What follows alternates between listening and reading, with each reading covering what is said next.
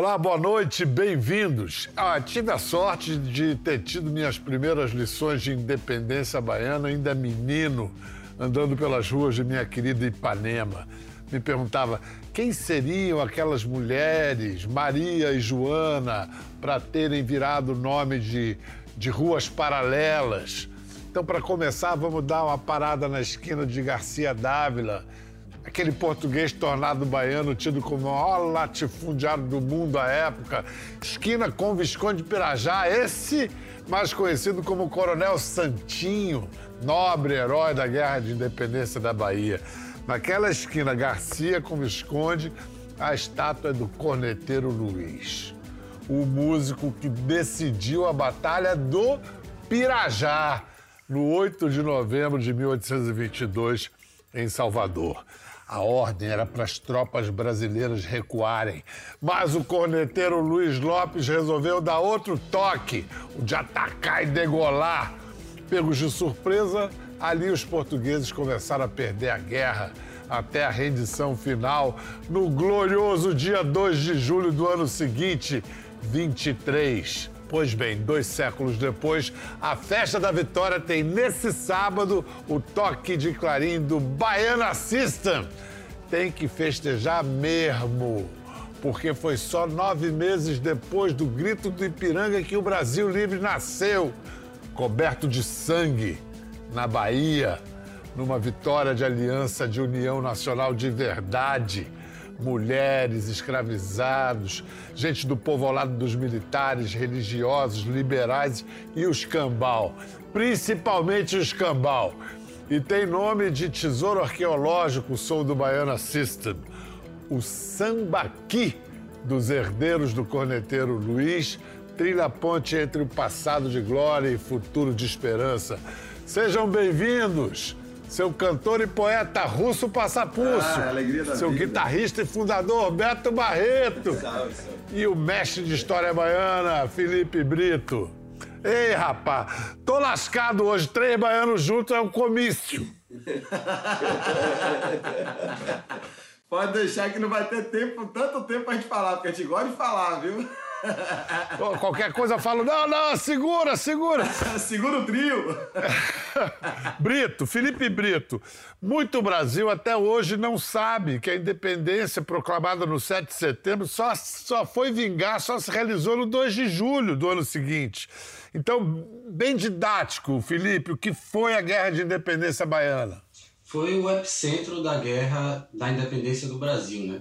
Os estados brasileiros até hoje não estão desconectados e não era assim no passado, né? Estamos todo mundo unido, que uma decisão de um estado afetava o outro e a Bahia, por sua localização geográfica e contexto político, foi também centro dessa guerra.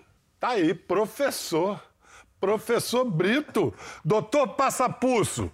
Nove meses depois do 7 de setembro, o que nasceu no 2 de julho de 1823? Nasce um, uma identidade, uma identidade de misturança, de luta, né? E que, assim, falando de uma forma mais musical, né? Como se o corneteiro tocasse na nossa banda, esse corneteiro Luiz que deu esse toque, é que todo esse sangue que você citou na abertura derramado, ele passa pelo coração e a gente consegue filtrar dentro da identidade de nação única. E é isso que a gente toca, é isso que toca a gente como música e que a gente tá, tenta ali é, multiplicar esse sentimento de, de unidade para que a gente possa sorrir junto, chorar junto, mas o importante, sempre junto. E olha, o Baiana System tem esse toque, tem esse condão de, de do clarim do, do, do, do, Luiz Lopes. Beto, como é que o show o Samba Aqui vai reviver esse momento? Porque começa no sábado, mas eu tenho a impressão que vai virar meia-noite, que aí começa o 2 de julho no domingo, né? Vai ser na Praça Municipal, Salvador? Vai ser na Praça Cairu, na verdade. Ele foi transferido para baixo, ali na, do lado do Mercado Modelo, ali, embaixo do elevador Lacerda, bem emblemático. Ixi. Na verdade, o show também passou para o dia 2 de julho, porque é uma festa que já começa ali desde o dia 1 e vai até o dia 5, que é quando o caboclo volta, né? E eu acho que é justamente isso, que é o que aproxima, justamente, é uma festa que tem essa coisa popular, que vai se aproximar do carnaval, que vai se aproximar de todas essas festas, porque realmente é, é, é esse levante, né? Vem caboclo de todas as cidades do Recôncavo para participar desse bicentenário, Então é isso, vai acontecer no dia 2, já começa muito cedo a parte, toda a parte dos desfiles e tudo, e vai culminar a partir do no entardecer ali na Praça Cairu, embaixo do elevador Lacerda. Rapaz, eu, puta, eu, só, eu só não digo que eu vou porque vai ser a festa de 99 anos da minha mãe. Aí eu não posso Cara. deixar de ir na festa dela. 99, meu amigo. Por pouco que ela não conhece corneteiro. Escuta, Felipe, é, falar em sambaqui, onde é que a gente encontra os principais traços para redescobrir essa história na, na Bahia? É, é sambali em Salvador ou sambaqui em Itaparica? Historicamente os depósitos de sambaqui que mais chamaram a atenção foi na ilha de Taparica, né? Mas a grande verdade é que, diferente do sul do país, como aqui a gente tinha uma cidade, Fortaleza, para construir, que era a cidade de Salvador, esses sambaquis foram transformados, na verdade. Né? Os sambaquis da ilha estão em Salvador, estão lá na praça onde a gente vai se apresentar, no centro histórico, eles foram transformados. Né? Eles estão sofrendo essa antropofagia também. O cal produzido a partir do sambaqui virou as edificações históricas do centro de Salvador, as igrejas, igreja da Sé, etc. Até igrejas que não existem mais, né? lugares que não existem mais também viraram sambaquis nesse aspecto de memória. Né? Russo, na, na, na, sua descrição, como é, que, como é que você me descreve a batalha decisiva da Guerra de Independência na ilha de Itaparica? Foi no dia 7 de janeiro de 23? Eu acho que é, é uma desobediência em torno do, do, entendimento do todo, de tirar os outros pela gente, de unificação. Eu acho que é uma desobediência nesse caminho, né? Muitas das vezes a gente no começo do show sinta ali, né? A canção da não violência, primeiro nunca matar, segundo jamais ferir, terceiro sempre se unir, né?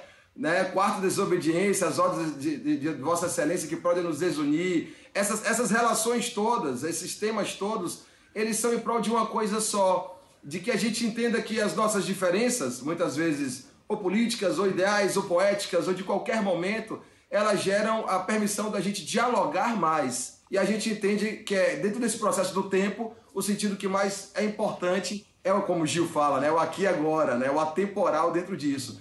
Então a gente está construindo a história do passado dentro do presente da gente. Como a gente fala, o futuro não demora. É um processo de atualização, um F5, né? Para que a gente entenda que a história está viva dentro de nós. Oh, vou ler um trecho aqui do 1822 do necessário, fundamental Laurentino Gomes. Mais de 16 mil brasileiros e aproximadamente 5 mil portugueses trocaram tiros durante um ano e quatro meses. 200 a 300 pessoas morreram nas ruas de Salvador entre os dias 18 e 21 de fevereiro de 1822 mas, curiosamente, não se sabe o número de vítimas na maior de todas as batalhas, a do Pirajá, travada nos arredores da cidade no dia 8 de novembro do mesmo ano. Outros 500 lusitanos teriam morrido em um ataque à ilha de Taparica em janeiro de 1823. Brito, esses números dão que medida do 2 de julho?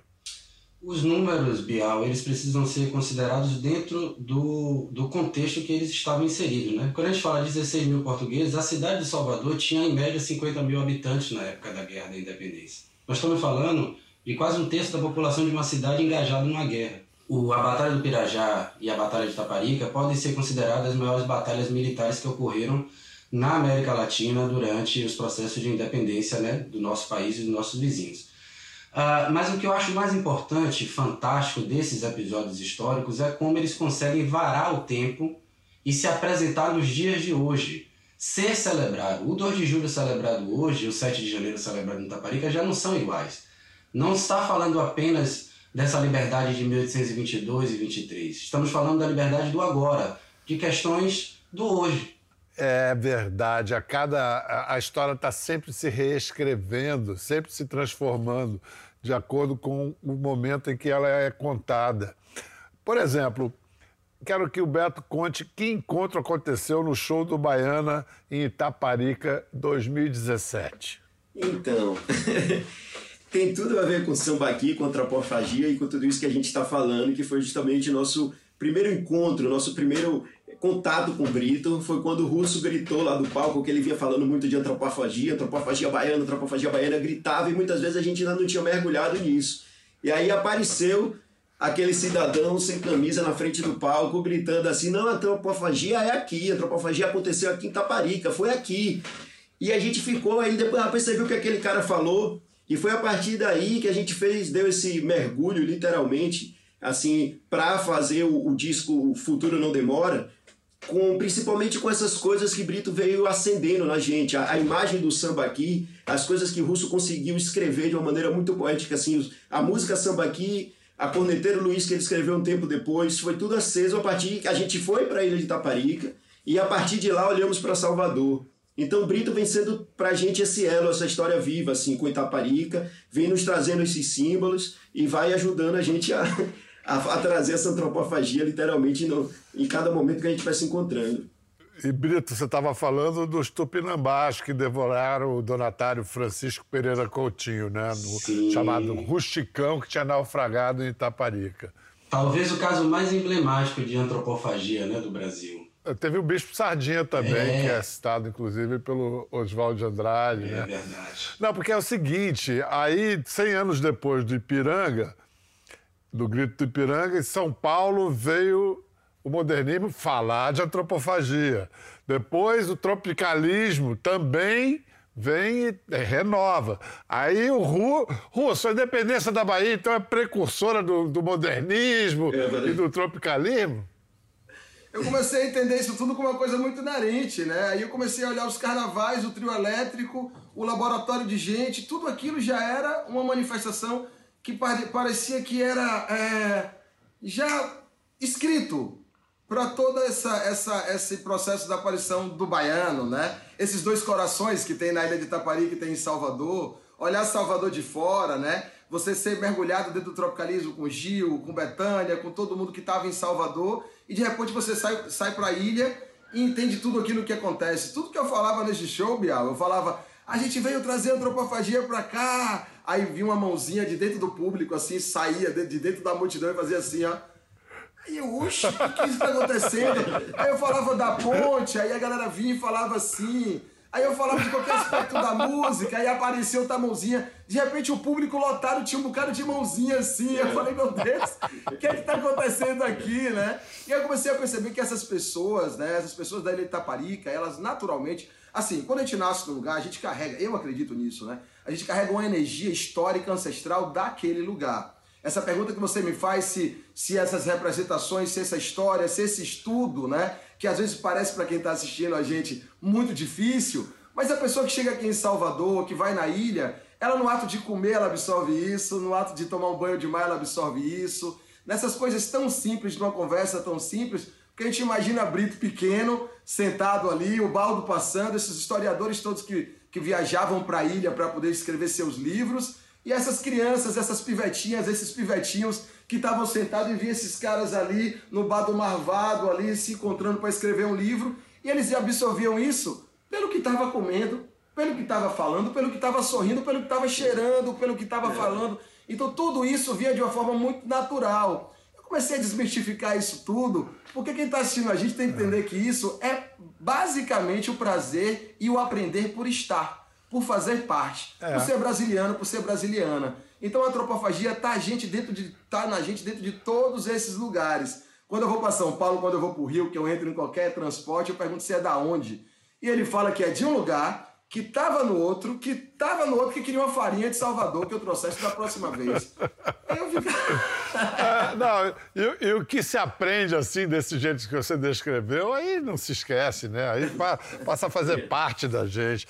Olha só, e, e, e essa seiva muito de africano, né? Vamos mostrar esse momento em que, caramba, Baiana System no palco com a ministra que canta como deusa, batendo uma bola com o russo. Olha lá, mostra aí.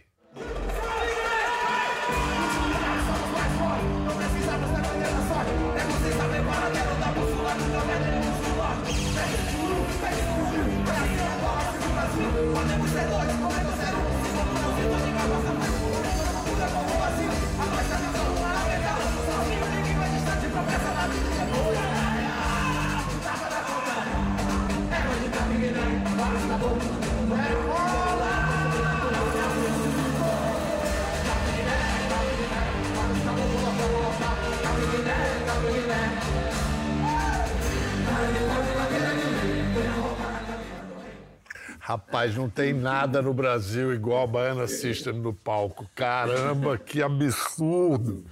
Esses caras vão te No palco e o que acontece na plateia, né, cara? É uma loucura. Mas vem cá, pegar a deixa da, da Margarete ali, Margarete Menezes no palco, e falar das mulheres no 2 de julho. As Marias, né, Quitéria e Filipa, a Soro, Joana Angélica. Felipe, a, a, a Filipa, sua xará, Maria Filipa Marisqueira, qual era a força dessa personagem? Diz que ela era linda, mas era a força da beleza ou a beleza da força? A beleza da força, Biel, com certeza. Ah, essas narrativas sobre Maria Filipa, elas também, como a história, se transformam ao longo do tempo, né? Eu gostei muito, em um dos, dos é, capítulos aqui do Conversa, ah, quando vocês falaram de Maria Filipe e apresentaram ela como estrategista, né? Se a, a princesa Isabel era a nossa estrategista política, ela foi a nossa estrategista militar porque de fato é disso que se trata. Maria Filipa utilizou-se né, do momento é, de guerra, de confronto, para, das melhores estratégias, conseguir surrar os portugueses. Né? É, a gente sempre brinca, é, quando a gente fala né, sobre o Corneteiro Luiz esses personagens da independência, é claro que a gente não pode eliminar a consciência política desses personagens.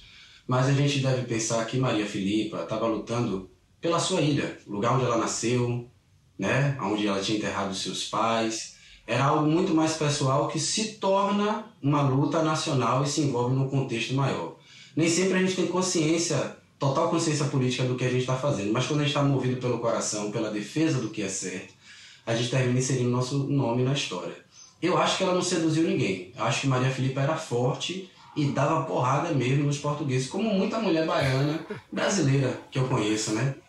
É, e, e Quitéria vai lá e veste farda mesmo. Aí é tipo Joana Dark, né? É, Quitéria vira. Quitéria é maravilhosa, né? Isso, ela vê o que é preciso para lutar, né? Essa coisa da transformação, né? A gente precisa. Não é antropofagia isso? Ela comeu as vestes do, do primo covarde que não queria se alistar e se apresentou ali como transformada para poder lutar e de fato lutou e venceu e virou um ícone dessa, dessa guerra com Maria Filipa. Eu acho muito interessante essas Marias, né? Que nome, que força. E Joana Angélica, ela é mártir, né? Ela é religiosa, mártir, o né? O poder da fé, eu, eu sou muito impressionado né, com essa devoção.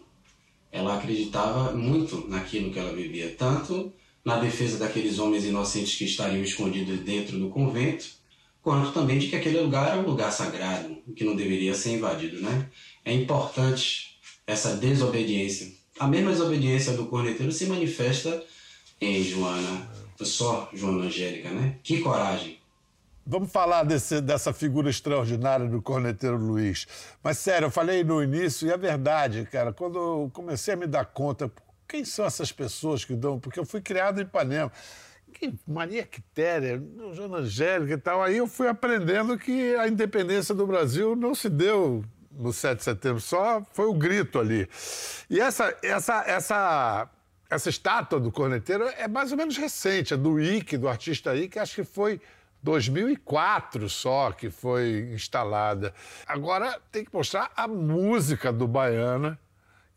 O Brito tem até crédito de compositor ao lado do Russo, Secobes, Bass e, e o Biratã Marques. Conecta aí, vamos ver, vamos ver que é bonito esse clipe. Te mandou recuar, mas o corneteiro trocou. Pode avançar, pode avançar. O corneteiro trocou. Pode avançar, pode avançar. O corneteiro trocou. Que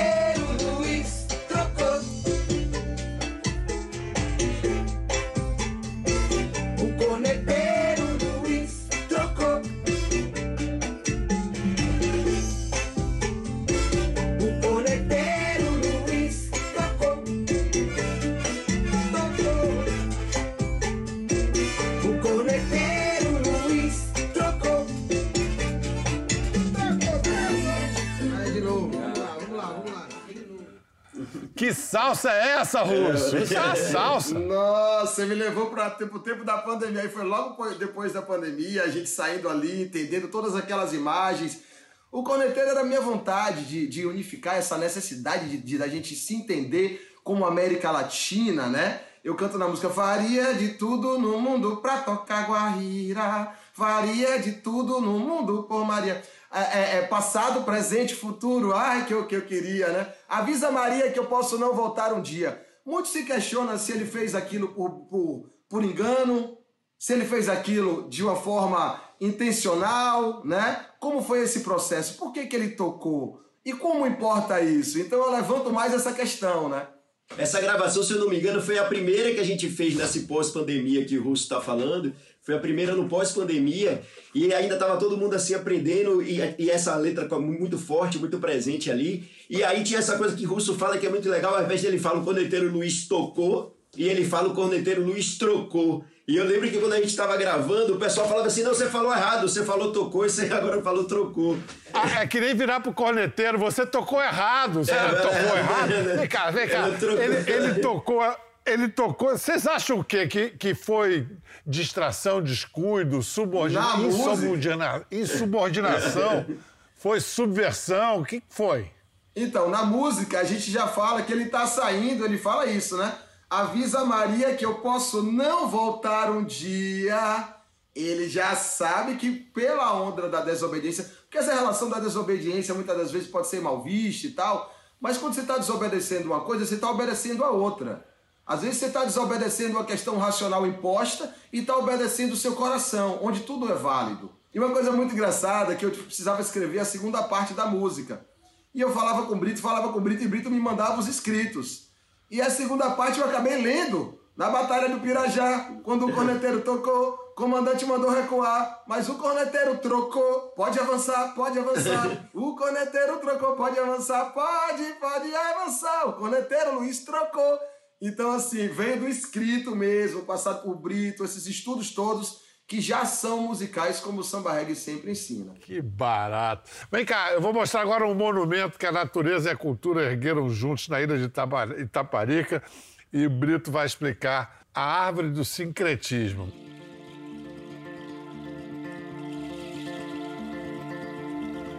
Essa é a igreja de Nossa Senhora da Vera Cruz, né? Ela é um lugar hoje sagrado das mais diversas religiões, da eubiose ao candomblé, mas é originalmente uma missão jesuítica. Né? A primeira edificação de igreja aqui da ilha, de 1561, era para a catequese indígena e depois, ao longo dos séculos, com as mudanças de interesse de ocupação da ilha, ela ficou abandonada. Até a década de 60, essa igreja estava de pé. Da década de 60 para cá, ela foi tomada por esse pé de iroco, esse pé de nanã, essa gameleira sagrada, que transformou ela em outro lugar. Agora ela é dois templos em um templo, e a gente já não sabe mais se são as raízes que seguram a igreja ou a igreja que segura as raízes. Foi aí que eu e Beto conversando falamos da primeira vez né, desse disco do Futuro Não Demora, que é um disco profético, espiritual, que tem muito a ver com a pesquisa dos meninos e Beto disse: Eu tenho uma faixa com o maestro Biratã Marques e a Orquestra Afro-Sinfônica.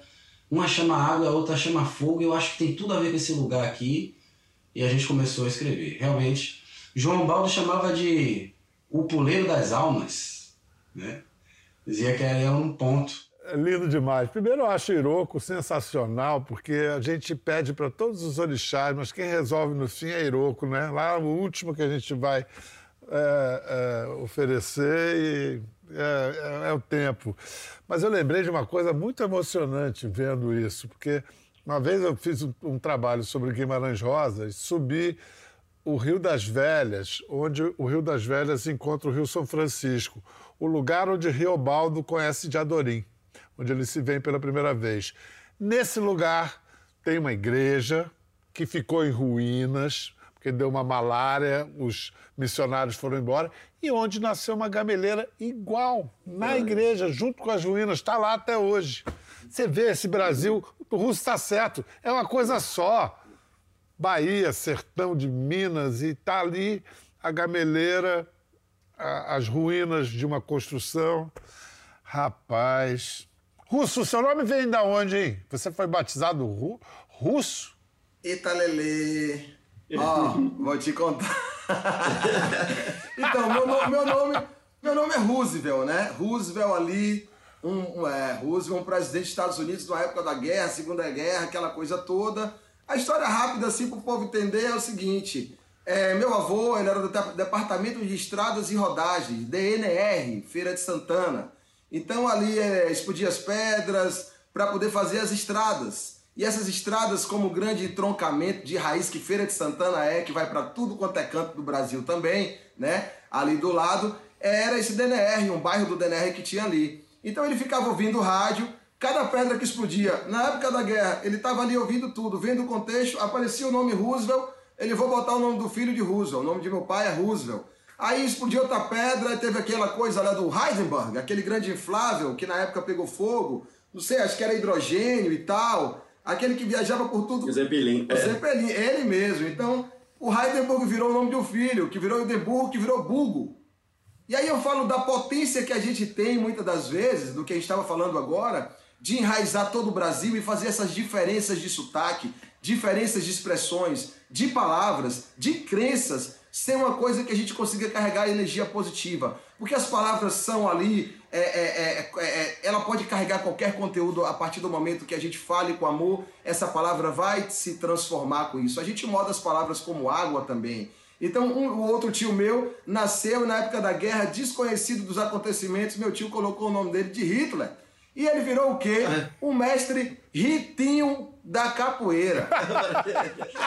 se isso não é transformar a palavra em amor, se isso não é uma dica de transformar Porra. a palavra em amor, de transformar o contexto em, em, em, cultura nossa, em brasilianismo, Genial. em desconcertar e desconstruir, trazer pra gente uma ginga, né? de palavra, eu não sei mais o que é. E foi aí que eu entendi que música invisível faz essas transformações todas. Muito bom. Beto, você quando trabalhava na, no rádio, você gravou a vinheta do hino ao 2 de julho. É verdade. Quem fazia o vocal na gravação? Essa gravação foi uma gravação instrumental. Na verdade, foi um justamente ali, isso foi acho que 2005 ou 2006, um pouco antes de começar as coisas do Baena.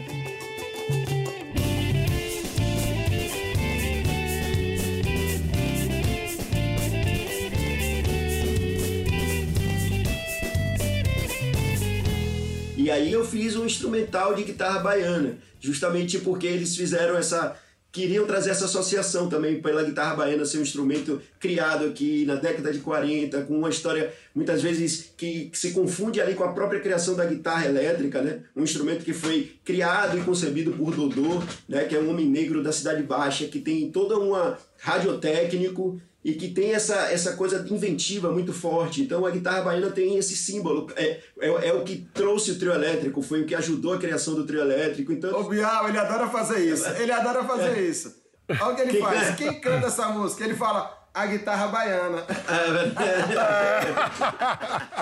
Mas é o seguinte, a guitarra baiana é a a personificação do sincretismo musical, antropofágico também. E essa coisa, ninguém sabe se inventaram primeiro, se foi Dodô e Osmar, ou se foi lá... De, Gibson, ou outras o coisas. Chuck. Berry, né, é, e a é, companhia, exatamente. É verdade, é verdade. É. Vem cá, falando nesse guardião de nossa identidade, Russo, é, esse homem que tem o um machado de dois lados, de duas dois gumes na mão, Gilberto Gil, ele é um guerreiro da independência ou um Ogã da paz? Hum, ele consegue ser, ele consegue simplificar tudo em uma coisa só, isso eu acho genial. Sempre que eu pergunto para Gil, que eu tenho a oportunidade de estar com ele, eu pergunto, Gil, mas como é que a gente faz para chegar nisso? Ele sempre coloca, mas isso já está. e a gente se auto-entende. Ele é um espelho, ele, ele é um grau dentro desse espelho que faz a gente se entender mais como luta e como amor, né? E é, é, é, uma emoção muito grande, porque é, no final das contas é como a gente tem o alívio em certos momentos, né? Quem em casa que está assistindo aí nunca passou nesse momento em que você consegue chorar sorrindo, né? Em que chove e faz sol, né? Essa dualidade que a gente sabe que é, é inominável. Eu acho que Gil ele fala sobre isso nas canções e de tanto cantar essas músicas, porque você cantando músicas, você está tá repetindo orações, isso adentra em você como uma música, como uma deusa, como uma religião. E de, desses encontros de riso e lágrima, de, de sol e chuva, né, nascem arco-íris, né, né, todas as cores do mundo. Vem cá, é, Beto, você acha que, que tem uma. Você sente o Baiana System como um sucessor do Gil e da obra dele? É inevitável você vir depois do que aconteceu ali, né, no, nesse período especificamente da década de 60 e 70, e você não ser influenciado por isso. Eu acho que Gil ele aponta para muito, muitos desses lados. Eu acho que muitas vezes a gente fala de Gil ali, o artista, né, que é esse grande artista que a gente conhece músico, que já transcendeu isso, virou imortal né, da academia, então já reconhecido ali como poeta, mas eu acho que ele também traz uma coisa que caminha por pelas outras esferas e que nos ajuda a constituir como cidadãos, seja na parte espiritual, afrodiaspórica que ele traz ali nas coisas do candomblé, até na coisa quando ele se aproxima da física quântica e que vai para a parte mais oriental. Ele, o disco Quanta, por exemplo, é um disco que trata disso. Então, e o, e o ser político também, a participação política, o entendimento, a tentativa dele de, através dessa visão que vem da arte, é, contribuir com a política como ele já fez. Então, eu acho que, que nos dá muito essa visão que é um pouco de como a gente pensa não só na música ou não só num,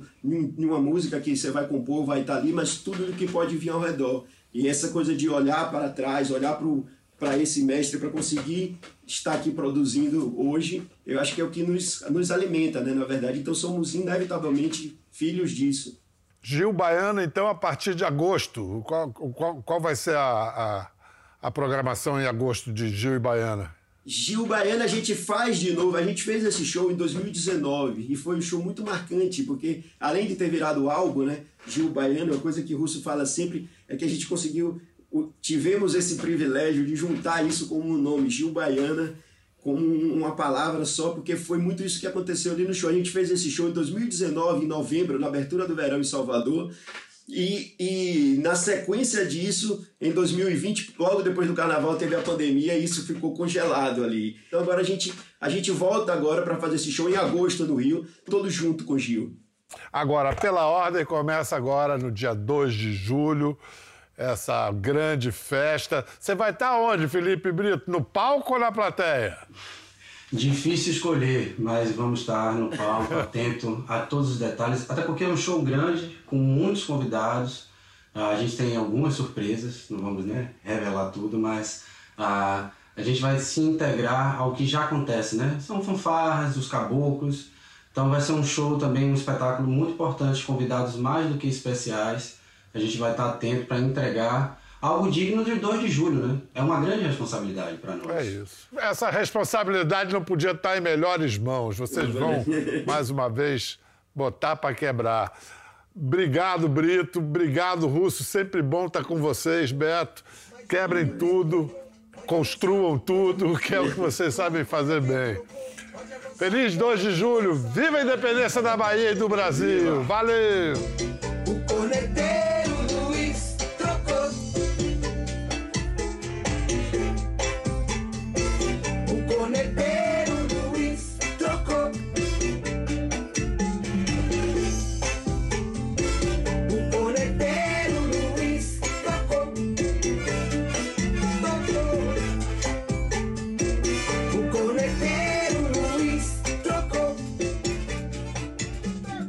Quer ver mais?